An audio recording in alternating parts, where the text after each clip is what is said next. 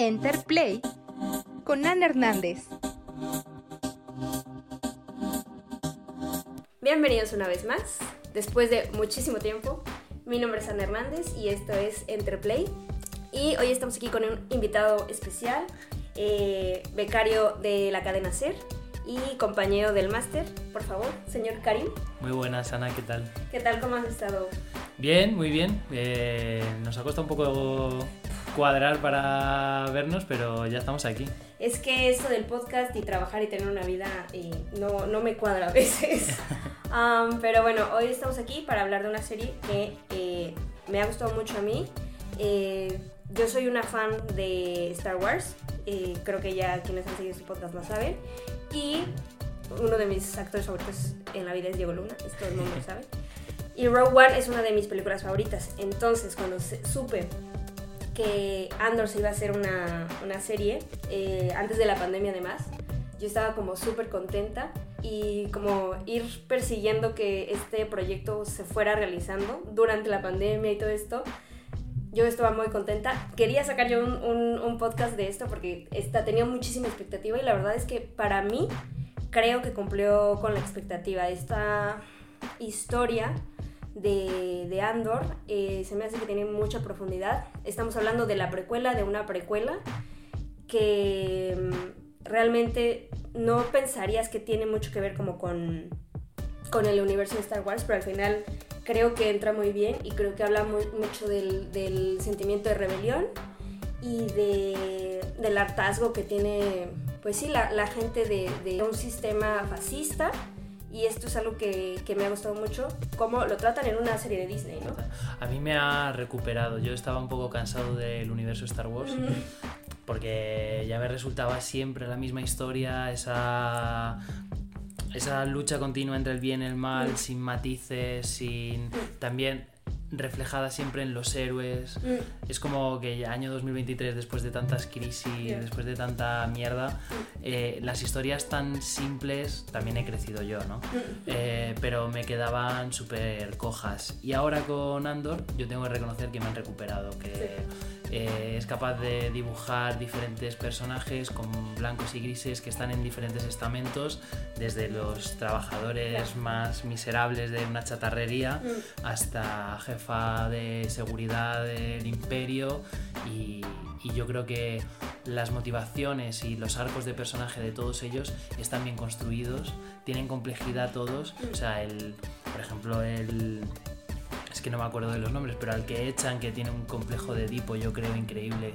Ah, Cuando sí. le echan y está con su madre, que la odia, pero a la vez quiere su aprobación. Eh... Cyril Khan se llama, Khan. Eh, que es interpretado por Kyle Soller. Uh -huh. Sí, sí, sí. Lo, lo, mismo con el que es el jefe de la rebelión, pues claro, luego hablaremos de eso, imagino, la cantidad de claros oscuros que tiene. Y no sé, todo eso pues me ha... Y también que es abiertamente mucho más política sí. que... O sea, que aún así las sagas de Star Wars tienen sus matices políticos, el parlamento claro. es una figura clave, pero con esta creo que le dan un, un, giro de complejidad que yo personalmente agradezco un montón. Sí, sí, sí, o sea, yo creo que eh, el, lo político siempre ha estado ahí en, en, Star Wars, o sea, que me da mucha risa porque luego los ultra fans de Star Wars, que son luego, pueden salir cosas muy feas de ahí, eh, siempre, son, siempre, siempre, son como los círculos eh, de gente blanca quejándose de, que se, pues, se, politiza mucho eh, una serie, pero claro, el tono político está mucho más marcado aquí, es una cosa mmm, mucho más tangible, pero al final de cuentas creo que Star Wars siempre ha sido una, una historia sobre cómo derrocar al fascismo, cómo, cómo derrocar un sistema opresor. Y, y, realmente creo que, creo que esta es una, es, es, una donde se ven los matices y como dices, ¿no? O sea, viene desde, desde la más miserable, que son los chatarreros, que son gente que tiene que robar para comer, tiene, tiene que ser mercenario para, para poder vivir el día a día, hasta, hasta que se dan cuenta de que eso es una consecuencia del sistema en el que viven, ¿no? Entonces yo creo que es algo que, que me llama mucho la atención y sí, de, o sea, llega hasta las más altas esferas y quienes al final de todo mueven, mueven los cables porque tienen dinero y tienen, y tienen el poder y tienen como la conciencia social ya para, para hacer estas cosas. Y sin embargo, ha sido de, de, las, de las series que menos éxito ha tenido. Ya, Yo esto... no, no sé por qué. Pues yo creo que es esto que, que también veníamos diciendo, o sea, Star Wars ya, ya tiene, o sea, tiene nueve películas, tiene mm, no sé cuántas series, tiene los cómics, o sea, ya es un universo muy, muy amplio. Y, y realmente yo creo que también la gente se cansa, ¿no? O sea, como, como tú mismo dices, o sea, tú ya estabas cansado de esto, o sea, yo porque, de verdad, soy una super fan, yo vi, que no me acuerdo si Boba Fett es antes o después de, de Andor, pero yo me acuerdo que vi Boba Fett y la verdad es que estaba muy cansada también de esta serie, o sea, Boba Fett en mí no, no causó como mucho. La serie de Obi-Wan con este Iwan McGregor me gustó bastante, pero A mí me gustó también. es que siento que era como un clickbait, ¿sabes? Como Sí. un... Sobre todo para nosotros eh, que ya crecimos en la generación donde se sacaron las, las películas que fueron en los 2000 yo creo que también era como mucho de nostalgia para nosotros, o en mi caso fue así. Y este, entonces, claro, Iwan McGregor eh, me sacan a, y al Anakin de, de mi era, entonces, claro, obviamente yo estaba como súper contenta por esto. Pero realmente, o sea, ha- hay mucho, se basan también mucho en cameos, se basan mucho en que hagan como apariciones especiales. Y algo que me gusta mucho de esta serie es que Andor no tiene ni, o sea, obviamente tiene efectos especiales, pero tiene, no hay lightsabers, no hay Jedi's, no hay como esto que es como del universo de Star Wars. Y aún así es una de las, de las series que más político, más, más Star Wars tiene, tiene yo creo, en, dentro de sí, ¿sabes? Sí, sí, totalmente. No sé si, si en parte el fenómeno, igual esto es un poco polémico, pero no sé si en parte eh, a veces estos universos que son tan de fantasía, precisamente lo que se busca es evadirse de cualquier cosa que, que, que tenga que ver con, con la realidad. ¿no? Para mí no es así, para mí la ciencia ficción, la fantasía es una forma fabulosa de poder hablar de, de lo que nos pasa en la vida. Pero, pero bueno, entiendo que a lo mejor hay gente que, que eso no lo quiere. Seguramente sean los que también están cabreados con esto que llaman del fenómeno woke. Woke. Entonces, bueno, sorpresa ninguna, ¿no? De que Claro. de las críticas encima de, de poner negros eh, nos van a, a contar que están en contra de Trump. Porque lo he estado leyendo que el director ha- estuvo abiertamente manifestando que la idea era hablar de, de- de la América de Trump, que Ah. también tenía arcos femeninos en los que también están corruptas, como la, Claro. la jefa de seguridad de- que se encarga de todo el caso. Es que es de Ramiro, que es interpretada por Denise Go. Y que está muy bien ese, Sí, ese o sea, personaje. Justo, perdón, yo estaba leyendo ayer eh, como los villanos, ¿no? O sea, como esta, esta dúo de villanos.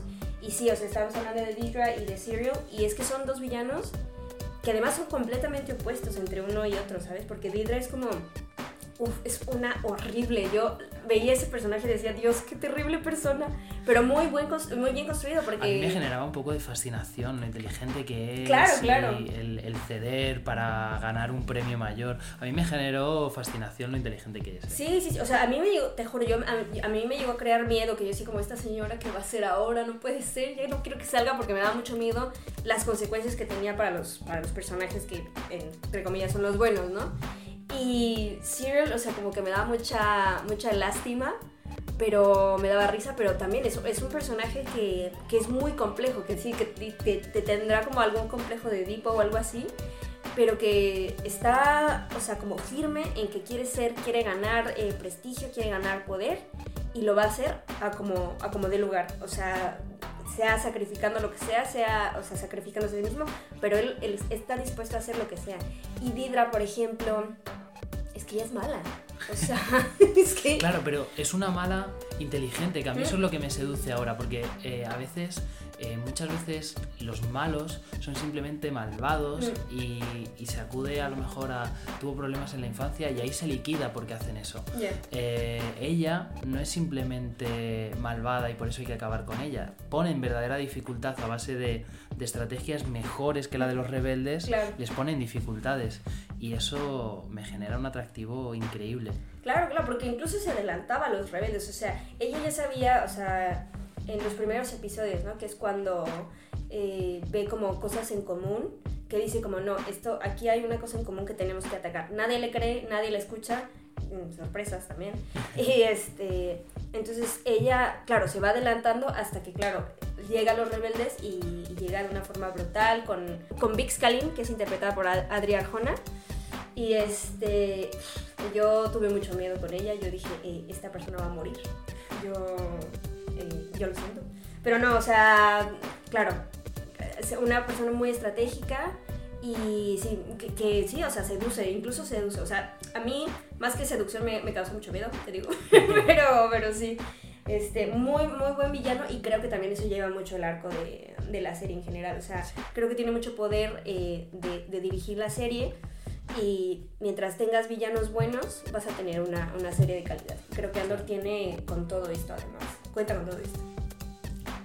Y que además, yo creo que, o sea, todos los personajes, eh, o sea, porque Andor yo creo que sí, es Diego Luna es el, personaje principal, pero no siempre lo lleva, o sea, la, la serie no siempre la carga Di- Diego Luna y eso es algo que a mí me gusta. Yo creo que es un trabajo en equipo, no sé si tú piensas. Sí, sí, absolutamente. Eh, quizá el que va moviendo todo es el, el jefe de, de la resistencia, que, que es el que en realidad va poniendo. va- él hace como de. no sé si de demiurgo, que va colocando los peones que se van a ir enfrentando entre ellos. eh, no sé si en último término, aunque la cámara siga sobre todo a Andor, Mm, la historia la va colocando, los pasos la va colocando él. Claro. Él es el que permite que, que asalten la fortaleza Mm. del pueblo este, es, a- es al que pone en contacto a Andor con la resistencia, el que le paga, el que luego quiere ir a cargárselo, que de- derivará en, en- en el- porque eso ocurre en la primera parte de, Sí. de la temporada, pero Sí. luego hay una segunda. Eh, también es la que el que de alguna forma está compitiendo con, con- con la directora de seguridad a Mm. través de, de su infiltrado. Sí, sí. Entonces, aunque el personaje principal sea Andor, son otros los que van colocando a eh, la trama. Claro, creo que, o sea, lo que Andor hace es colocarnos en una perspectiva más, mm, más cercana a lo que podríamos ser nosotros, yo creo, ¿no? O sea, quiero decir, Andor es los ojos de, la serie y a través de él vamos conociendo tanto el poder, el títere, el titretero que mueve las cosas, como quienes están sacrificando sus vidas y como llevando la, la rebelión, ¿no?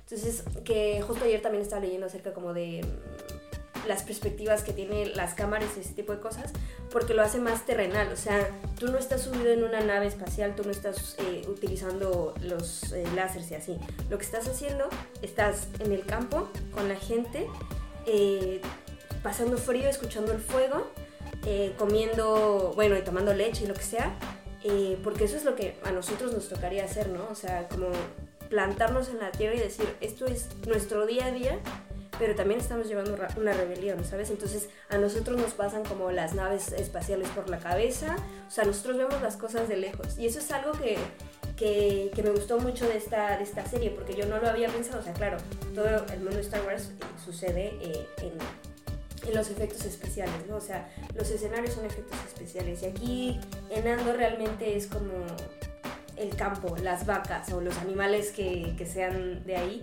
y es la perspectiva creo más cercana que podemos tener Y lo, nosotros. y lo que comentabas antes de, de que cómo se crea la, la rebelión o la revolución, eh, posiblemente Andor sea el personaje que más representa cómo está la sociedad hoy en día. Mm, Eh, yo hago esto por dinero, a Claro. mí dejadme en paz, yo no quiero saber nada, mientras hay otra gente que se está dejando la piel mm, con mayor o menor éxito, pero que se está dejando la piel para, para poner en marcha algo que cambie la calidad de vida de la gente. Y Andor, sin embargo, eh, es absolutamente ajeno a todo esto, Mm, le da igual, pero poco a poco, cuando se va viendo involucrado en, en- bueno, le detienen, le mandan a, a los campos de trabajo, él decide que, que, se acabó, que le está afectando a él también Mm. y que tiene que formar parte de, de- de los cambios. Mm. Y, y a lo mejor es un acierto que ese sea el personaje, ¿no? Claro. El- porque nos puede acompañar a todos en, en un cambio que esto es opinión personal, es necesario. Claro, claro, claro, claro. O sea, sí, justo. O sea, es este, este personaje que se va dando cuenta, sí, de la opresión, de la situación, y que al final él es una consecuencia de, todo este sistema, ¿no? Tan corrupto y tan, sí, atado que vemos, que en el que nos vemos como incluidos nosotros y que estamos como tratando de, llevar al día, ¿no? Y yo creo que también, o sea, esto es lo común, o sea, esto es hablar del día a día, hablar como de, de la normalidad y de cuándo deja ser normal ser una persona o ser alguien que, que, que te tuerce en el brazo, te tuerce en el brazo, o, o, o cedes o, o tomas un como, eh, ¿cómo se dice? Un instance, o sea, como te, pa- te, te paras, te postras frente a, a, a lo que no quieres ser, ¿sabes? Claro, al maltrato, a la opresión. A- sí. Otro, otro buen ejemplo de, de eso es el. eh, Andy Serkins, creo que es. Sí, sí, sí. Eh, este sí me lo sé. Eh, que es el, el jefe de, del- de la célula del campo de trabajo. Eh, es, es increíble ese momento en el que él está echando ya la cuenta atrás de cuánto le queda para salir Sí. y hasta que se da cuenta. Bueno, aquí podemos hablar de todo, ¿no? O sea, sí, sí, esto... asumimos que. Vale. Ah, tengo que poner que es con spoilers, pero sí. Vale. Eh, cuando se da cuenta de que no va a haber tal libertad y que después de eso va el traslado a otro campo de trabajo o la muerte. Eh, me parece que él es otro típico personaje o típica persona que vemos en cada día de- en el trabajo nosotros Sí. mismos. O sea, la persona que, se, que no está contenta, que se deja los cuernos por hacer el mejor trabajo posible, de agradar a los jefes, de tirar para adelante sin pensar, cobrando en promesas. ¿no? Eh, tú y yo somos becarios. Mm, Si no, si no es ejemplo de nosotros, de Mm. personas que, bueno, nosotros y miles de personas que no son becarias, que eh, les hacen hacer horas extra, les hacen quedarse hasta las mil, estar siempre conectado al teléfono, Mm. renunciar a vacaciones por la promesa de un sueldo mejor o de un Un ascenso. contrato. Es, En nuestro caso. Absolutamente, es la alienación absoluta y es una alienación muy real, claro, allí está llevada al máximo exponente, un campo de trabajo del que no puedes salir, del que te torturan, pero en el fondo es la misma dinámica de la que tenemos aquí. Claro. Eh, tú trabaja muy duro, tú esfuérzate, sacrifica tu vida personal para generar eh, beneficios a unos terceros que algún día se te pagará. Al final ahí se dan cuenta que van a morir. La versión en el mundo real nuestro sería eh, vas a estar allí hasta los 70 y habrás echado tu vida a la mierda. Claro. Y ahí ese discurso maravilloso con esa voz profunda a través de tal diciéndoles que se acabó mejor. Era algo así como mejor morir intentando Salir. oponerles o Mm. intentando salir que morir haciéndoles caso o algo así. Bueno, no, la cita está mal hecha, pero viene a decir eso, que, que, que si nos roban la vida no hay nada que perder. Claro, claro. Sí, sí, sí, o sea, es... Sí, además es una comparación muy fuerte porque así es, así es como el mundo laboral, ¿no? O sea, el mundo laboral bajo el capitalismo, sobre todo, ¿no? O sea, nosotros estamos aquí eh, so- según pensando que somos absolutamente necesarios para la compañía, que después de todo, después de todo el tiempo que, que vamos a estar trabajando se nos va a recompensar, cuando al final, eh, y esto me lo decían mucho cuando era becaria en otro sitio, eh, eh, nadie es indispensable, nadie es indispensable, aquí hay reemplazo siempre, aquí siempre va a haber alguien que va, va a venir a comer eh, por ti, va a comerte tu sitio, y esto, o sea, esto era así, para, para en Andor es como, eh, bueno, si se muere uno sin querer porque algún guardia lo habrá matado o yo qué sé, siempre va a llegar otro prisionero, aquí siempre hay prisioneros porque este es un sistema que no hay como, no hay justicia, y, y ni siquiera hay juicios, am, hay juicios en general, porque si recordamos, el personaje de Andor en la primera parte está con los rebeldes, en la segunda termina, eh, bueno, como encarcelado eh, con el personaje de Andy Serkis, este, pero antes, antes de estar en la cárcel, él realmente no estaba haciendo nada más que huir de, de donde estaba, o sea, estaba, no, ni siquiera estaba huyendo, me parece que estaba caminando porque iba a ir a la tienda a hacer alguna otra cosa. Eh, y... Él está con identidad falsa. Porque, Ah, sí. porque ya han hecho el robo de la. Ah, cierto, de la, cierto. de la- no me acuerdo si era un almacén de armas Sí, o algo sí, así, sí. la que mueren casi todos, es el primer contacto con él, pero él tiene el dinero, se desentiende y lo que quiere es eh, vivir y mantener a su madre. Mm. Y luego le pillan de forma fortuita cuando ya no había hecho nada y... Es verdad, es verdad, sí es cierto. Claro, entonces esta persona que además, o sea, él no había hecho nada, pero estaba caminando y se enfrenta a un, a un robot policial, o sea. Y es esto, ¿no? O sea, es, un sistema tan sobrecargado eh, y tan sin justicia que a este hombre que había hecho otro crimen y que no lo pillaron por eso, lo pillan por otra cosa y, nada, o sea, a la cárcel y porque esto es así, la opresión es así, o sea, es infundir miedo y, y hartar a la gente. Claro que después, si hartas a todos tus eh, súbditos o a todos tus ciudadanos o lo que sea, pues obviamente viene la rebelión. Claro. Y además estoy pensando ahora, hablando de todo esto, eh, y perdón por, por la perspectiva marxista, pero claro, al final, eh, no sé si es de las primeras obras de Star Wars, porque no he visto todas, pero en la que se refleja la parte del trabajo, ¿no? Cómo, o sea, el imperio cómo llega a tener esas naves, cómo Mm. llega a tener tal, es a través de la explotación material de pueblos, Claro. es a través de, de una eh, fábrica de, en la que están explotando humanos para construir la, Claro. la, La la estrella de la muerte sí. o, o lo que tenga que ser. Y, y eso lo representa ahí. Y es precisamente en ese campo de, de trabajo donde Andor se ideologiza, Claro. donde decide finalmente tomar parte, ¿no? O sea, Claro, claro. es, es historia, materialismo dialéctico puro. No, pero las condiciones materiales son lo que te lo que te dice hasta aquí, yo no estoy con vosotros, se acabó, estoy de la otra parte. Claro, claro, claro. Y bueno, que al final, por ejemplo, esto viene mucho a como hacer un full circle, que es como, ellos estaban trabajando en la fábrica que dices, haciendo la Death Star, o sea, construyendo la Death Star, que esto se ve al final, creo que en la escena postcrédito o algo así me parece, que claro, es lo que va, eh, roba los planos él para, para destruirla en la película de Rogue One. Entonces, no sé, es, es un full circle que me gustó mucho y es que todo en, esta, todo en esta historia tiene mucho sentido. Yo, mi única queja creo de Andor sería que va un poco lenta en los primeros episodios, pero realmente creo que es un, es un ritmo que tiene que tener para después este, dejarse la piel y las escenas de acción, ¿sabes? A mí me pegaron al sofá. Te lo juro, la escena de la que asaltan la fortaleza, Sí. la escena de la huida y la escena de la rebelión del pueblo. mm, claro, ese discurso de Marva también es, es increíble. Pues esas tres escenas, eh, te juro, me, me atraparon en el sofá, me puse un capítulo detrás de otro y no podía salir de ahí. Ya, ya, ya. O sea, están increíblemente hechas. Y, y ca- cada vez tengo más claro que para grandes desarrollos de historia hace falta invertir tiempo en contarlo y tienes que invertir tiempo en entender qué es lo que te están presentando. Claro.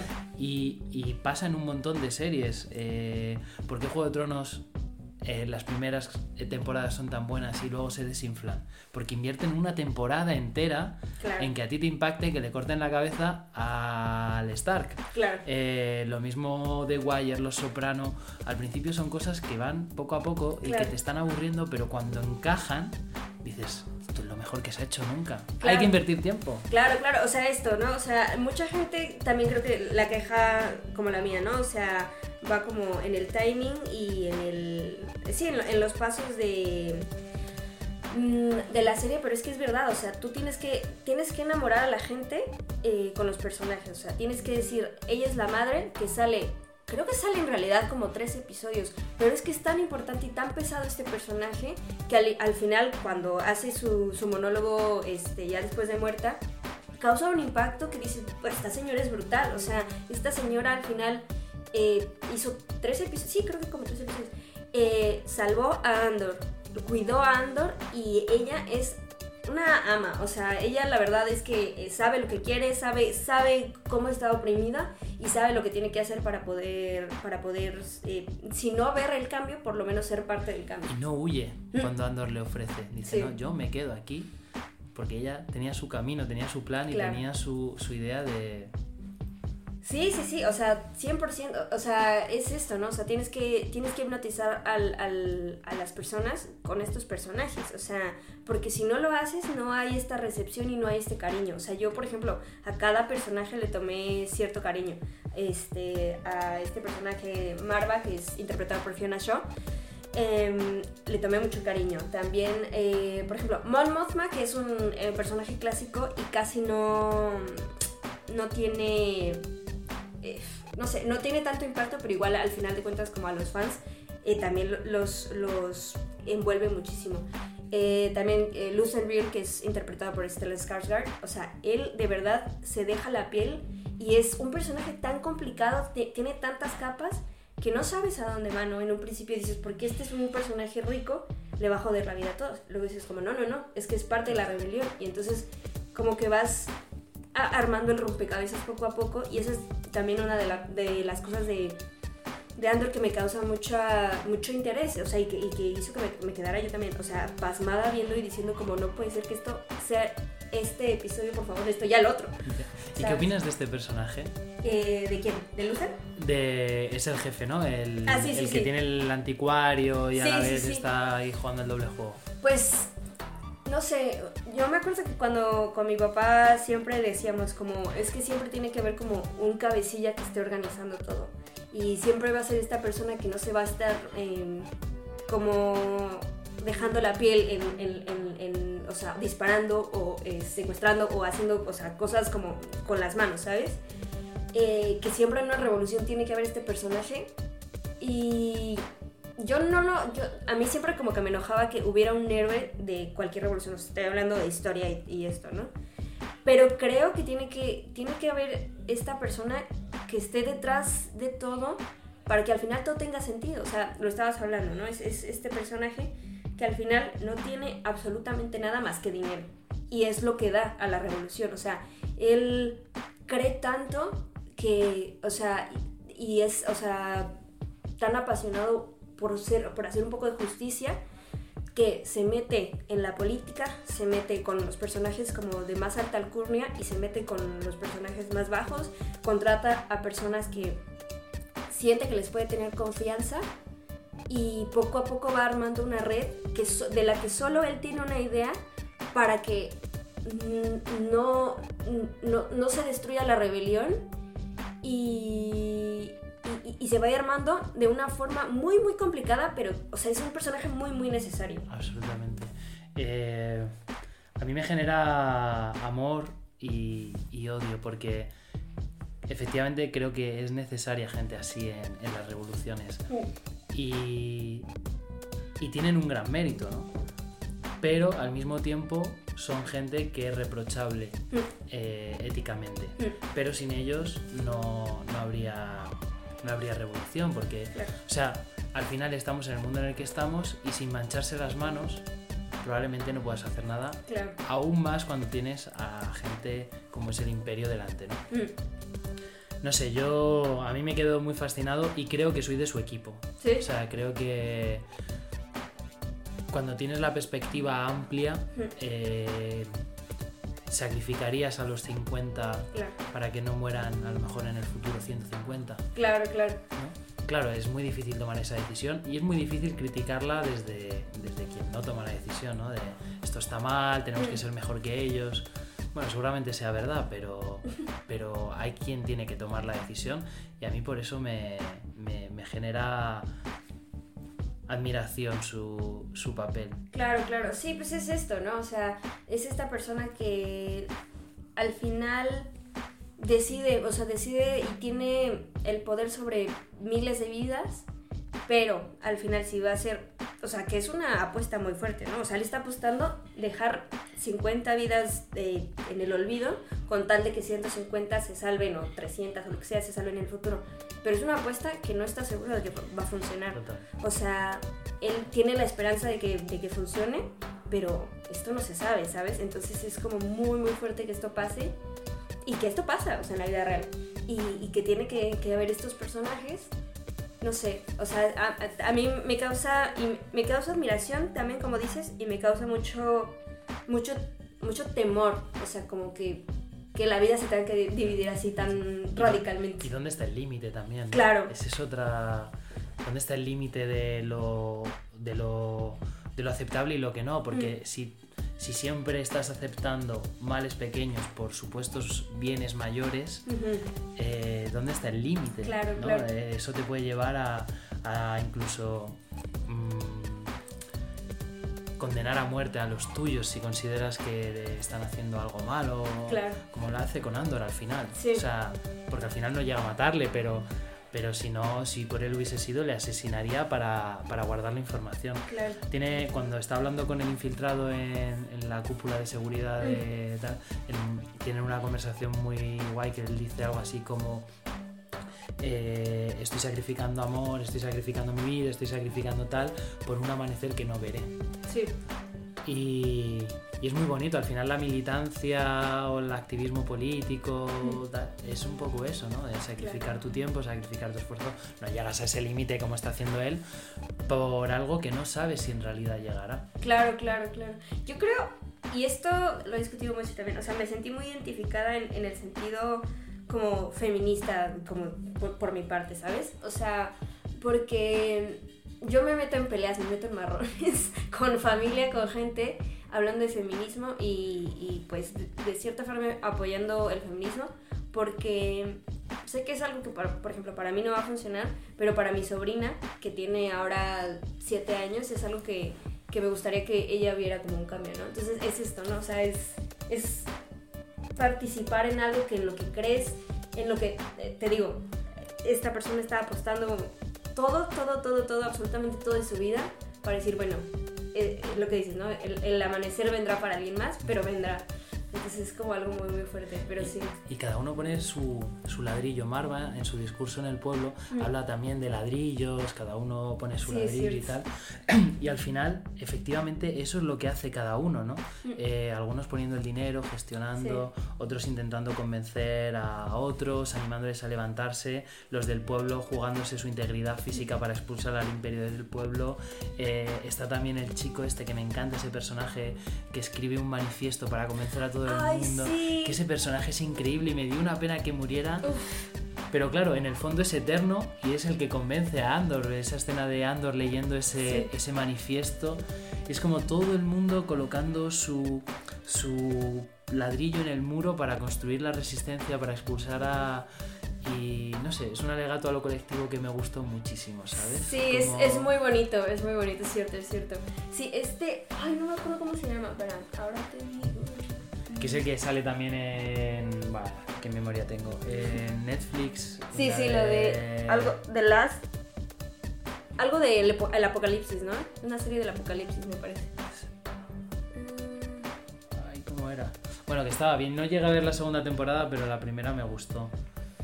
Yo es que a esa, esa serie no la vi, pero sí que vi donde salía, ay, que él sale en este, Este. Alexander Jonathan Lothar, que su personaje es Caris Nemik.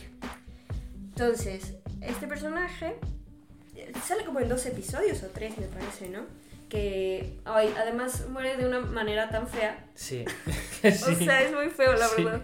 Que, pero al final mueve en Andor algo que Andor como que reflexiona, se le olvida por un tiempo, pero luego lo vuelve a reflexionar. Y sí, o sea, es, que es un personaje tan inocente, pero tan... mm, no sé, tan eh, comprometido con la revolución, tan comprometido con los otros, que sí, obviamente te hipnotiza y dices como qué pena, qué pena, qué pena que haya muerto tan de una manera tan, tan fea además. Y, y es como todo es necesario. Está el hombre de acción, como es Andor. Mm. Está este chico que es la parte intelectual, Mm. la que pone los pilares de, de qué es lo que creemos, por qué lo creemos, Claro, que claro. pone palabras a un sentimiento. Y no sé, es, es muy guay eso de, de que todo el mundo tiene.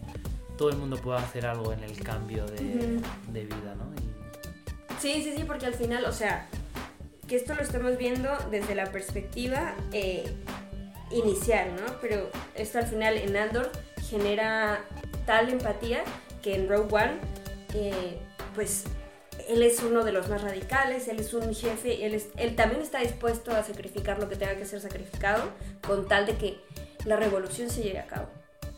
Entonces, me parece que es es es súper hipnótico que además todo tenga sentido en esta en esta mm, en esta serie. Em, es muy notorio, como decías antes, ¿no? O sea, e- esta, esta, tienes que darle tiempo al, al, televidente de, de saber quién está, eh, quién es el personaje, pero también se nota el cariño y la dedicación que los creadores le tienen a, a esta serie, a una serie como esta, porque te digo, yo me acuerdo que esta serie la anunciaron como un año o dos antes de la pandemia. Y fue en 2021 cuando Diego Luna parece que se fue a Londres a empezar a grabar. O sea, que todo este tiempo de preproducción fue en... Claro, supongo que tendrían que haber leído historia y ese tipo de cosas como para saber como ciertas cosas y dedicarle tiempo a cada personaje a desarrollarse y, y que crezca en uno, uno o dos episodios, pero que crezca de una manera que le agarres cariño. Entonces sí, esa es Y que una... notes que por debajo hay historia. Aunque no te la estén contando, notas que, que hay una trayectoria, ¿no? Claro, claro, Y claro. cada uno se merecería su propia serie. Sí, exacto, casi. exacto, que dices como es que todos, todos son tan buenos personajes. Entonces, claro, obviamente es una dedicación que yo aplaudo muchísimo eh, a los guionistas, o sea, a los guionistas y obviamente a los actores, porque meterse, comprometerse con estos... Sí, con estos personajes que al final van, sabes que van a morir, o sea, tus tu, tu personaje está tres episodios y se va a morir al siguiente, y ya está. O sea, no, tú no vas a aparecer en una segunda temporada, pero es que es muy obvio el cariño como que, es- que hubo en esta producción. O sea, es, no sé, mucho, o sea, es mucho amor. Um, hay un meme que me acuerdo mucho siempre, que es como de Bob Esponja, cuando el rey hace un montón de hamburguesas, Sí. este... De, o sea, de sus hamburguesas feas y Bob Esponja hace su hamburguesa con cariño y así, solo una, pero es la hamburguesa más rica y las otras son horribles, ¿sabes? Y yo siento que es esto, siempre siento que es esto. Pero. Pero sí, sí, sí. Yo creo que esta serie tiene mucho cariño, mucha intelectualidad también. O sea, tiene muchas capas. Sí. Y. Y por eso es tan bueno. Y por eso es tan buena. Y por eso el mundo la tiene que ver, de verdad. O sea. Yo apuesto a que tendrá un revival, ¿eh? O sea, llegará el momento en el que esto tiene que, que recuperarse y que la gente empatizará con, Sí. con, este, con esta con serie. la serie. Yo, yo espero, ¿eh? O sea, porque de verdad, o sea. Prometo, o sea, yo sé que ya he hablado mucho de Diego Luna, pero es que Diego Luna es muy buen actor. Eh, pero a mí Rogue One, o sea, de verdad es una de mis películas favoritas del universo de Star Wars. Creo que tiene, o sea, tiene mucho compromiso, porque además Diego Luna ni siquiera es el personaje principal, es el personaje es, eh, de Daisy Jones, me- si, no me, si no me recuerdo, eh, que ella es la personaje principal. Eh, y, y además tiene actuaciones, o sea, muy, muy buenas. También sale Matt Mikkelsen. Y bueno, o sea, ahí sí hay más Jedi, ahí sí hay, ma- hay otras más cosas, ¿no? Y se habla de la fuerza y lo que sea. Eh, es una de mis películas favoritas. Es una rebelión. Sabes que todo va a terminar fatal. Sabes cuál va a ser el final de esta gente. Pero de todas formas, sabes el compromiso. O sea, se ve el compromiso.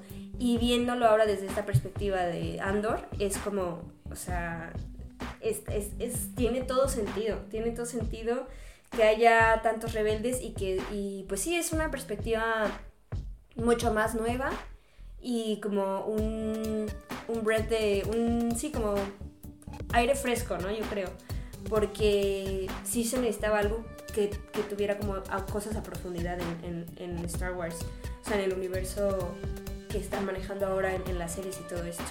Es que no sé por qué la, la nostalgia ahora mismo está vendiendo tanto, ¿no? Ya, O sea, yo siento que hay como una crisis de creación absoluta. Mm. Eh, llevamos 15, 20 años con making offs, con revivals, Sí. o sea, con making of, con revivals, con eh, spin-off, Mm. eh, secuelas, precuelas. Es Sí. como. mm, contadme algo nuevo. O sea, no me hagáis la tercera versión de Jumanji. ¿sabes? Ya está, Jumanji se hizo y hay que contar cosas nuevas. O coger Disney y hacerlo ahora en versión carne y hueso.